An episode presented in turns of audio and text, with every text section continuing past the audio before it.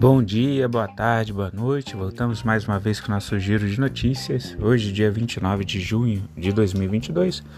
Lembrando que as notícias aqui veiculadas não são recomendação de compra, de venda, análise, mas notícias disponibilizadas pela grande mídia.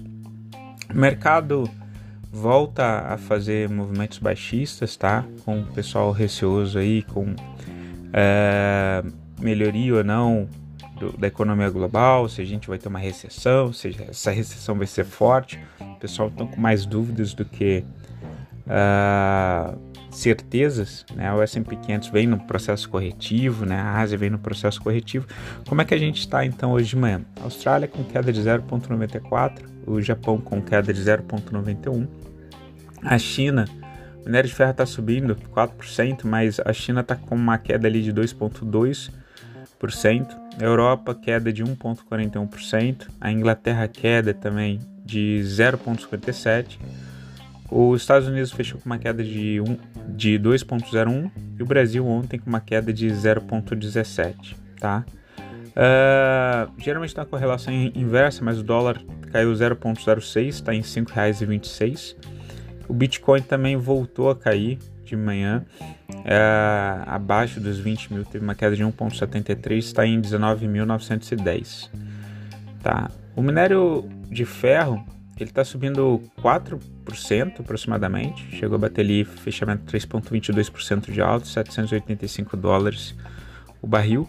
E o petróleo Brent, com todas essas negociações é, de Estados Unidos com o Irã para que o petróleo iraniano vá para o mercado internacional, é, Europa negociando com Venezuela, é, suspendendo algumas sanções né, no petróleo venezuelano e do Irã, está fazendo com que o preço do petróleo caia, tá? O preço caiu ali 2,72, está em 114 dólares e 77 cents o, o petróleo Brent, que é o de referência para Petrobras. Em relação a, ao minério então de ferro malta de 4.17, uma coisa que chamou a atenção também é que aumentaram as exportações de metais siderúrgicos russos, tá? apesar de todas as sanções da União Europeia. Uh, o que a gente tem visto é o seguinte, principalmente agora nessa reunião que está tendo uh, na, duas reuniões importantes na Europa, né? tem a G7 e teve a da OTAN na Espanha. A da G7 eles estão discutindo o que? É, a gente, se a gente sancionar todos os produtos russos, daí piora a nossa situação inflacionária. Então os governos também eles ficam prejudicados perante a sua população que vai reclamar e começou também a ter é, inadimplência de títulos da, da, dívida russa, né? A Rússia não pagando os seus é, declarando ali com os créditos internacionais. É, em paralelo, na Espanha, tá? Teve a reunião da OTAN e a Turquia, que era quem tinha colocado oposição à entrada na OTAN da Suécia e da, da Finlândia, ela levantou essas oposições, retirou essas oposições e aí então provavelmente vai dar continuidade à entrada para a OTAN da Suécia e da Finlândia. O que está em jogo nisso? Né? Em relação ao G7 falando sobre uh, os produtos da Rússia, eles querem continuar sancionando para não ficar ruim a, a imagem pública, né? Mas eles vão fazer, uh, como eles estão ali sugerindo, colocar, tipo, por exemplo, um preço máximo do petróleo que eles aceitam pagar. Mas eles não vão parar de consumir o petróleo russo, né? Em relação à, à OTAN, é, o que foi que os analistas falaram muito, tá vendo o Deutsche Welle ali, no jornal alemão, falando de manhã, Uh, eles venderam caro. A Turquia, que não pertence é, à União Europeia, não é vista como membro da União Europeia, até porque tem uma maioria muçulmana, então tem questões culturais importantes ali.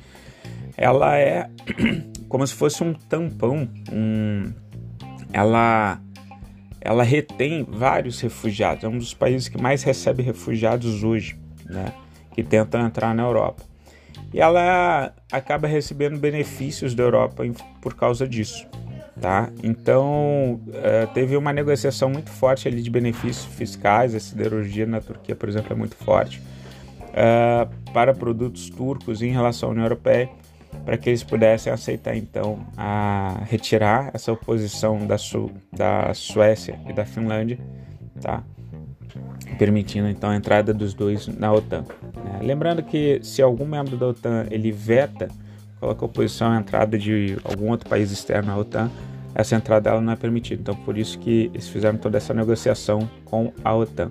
Tá? Em relação aos Estados Unidos, os índices de futuros de ações dos Estados Unidos eles operam em leve queda nessa quarta-feira, dia 29, com investidores ainda receosos com a perspectiva de recessão do país. Tá? O mercado ele aguarda ainda uma leitura final do PIB norte-americano, é, mas o pessoal está vendo o seguinte, né? Eles vão ter que aumentar a taxa de juros, estão em 1,75, devem chegar a 4% de juros nos Estados Unidos. O que, que a gente tem nesse cenário? A gente provavelmente vai ver até 2023 uma migração é, de investidores estrangeiros para os Estados Unidos em busca dessas taxas mais altas, o que deve fazer uma elevação cambial, por exemplo, no Brasil, o dólar deve ir para cima, a gente vê que o dólar está em 5,26. É, e eles também eles, ele, é, o que, que, é relevante nisso, né? O, e que a gente vem batendo sempre no podcast. Eles vão aumentar essa taxa de juros, mas eles precisam sempre monitorar a geração de emprego uh, e a atividade industrial, PIB, que foi mencionado aqui, né? O mercado aguarda a leitura final do PIB norte-americano. Por quê? Porque ao levantar essa taxa de juros, ao elevar a taxa de juros, a gente tira o dinheiro de circulação, isso é importante para conter a inflação. Só que, por outro lado, você vai desestimular a criação de novos empregos e investimentos na indústria, né? Então, isso que é o está levando o mercado a ter um medo sobre a recessão que a gente pode ter em 2023 né, em vários países. Esse aumento da taxa de juros, se ela for muito descompensada, né, ela pode fazer com que muito dinheiro saia de circulação e leve a um estado recessivo. E tem também a estagflação, que é você, inclusive, ter aumentos de preço por uma paralisação total de certas atividades industriais, né? uma paralisação muito forte de atividade industrial. Então, por exemplo, uma indústria que vendia 100 carros passa a vender 50 carros, ela vai ter que colocar nesses 50 carros todos os custos né, de mão de obra, custos fixos, né, uh, vendendo menos carros. Então, esses carros, poucos carros vendidos, menos carros vendidos, terão que suportar mais encargos, mais custos ali dentro. Em relação a cripto, as principais criptomoedas do mercado elas operam em queda, tá? A Bitcoin é, caiu para debaixo dos 20 mil dólares de novo, o Ethereum sendo negociado abaixo do 1.100. Na Europa, na Europa a gente tem as bolsas de valores, elas operam majoritariamente em queda, tá? Com os investidores atentos à cúpula da OTAN, que está acontecendo lá na Espanha, tá? E na Ásia as bolsas de valores fecharam majoritariamente em queda, tá?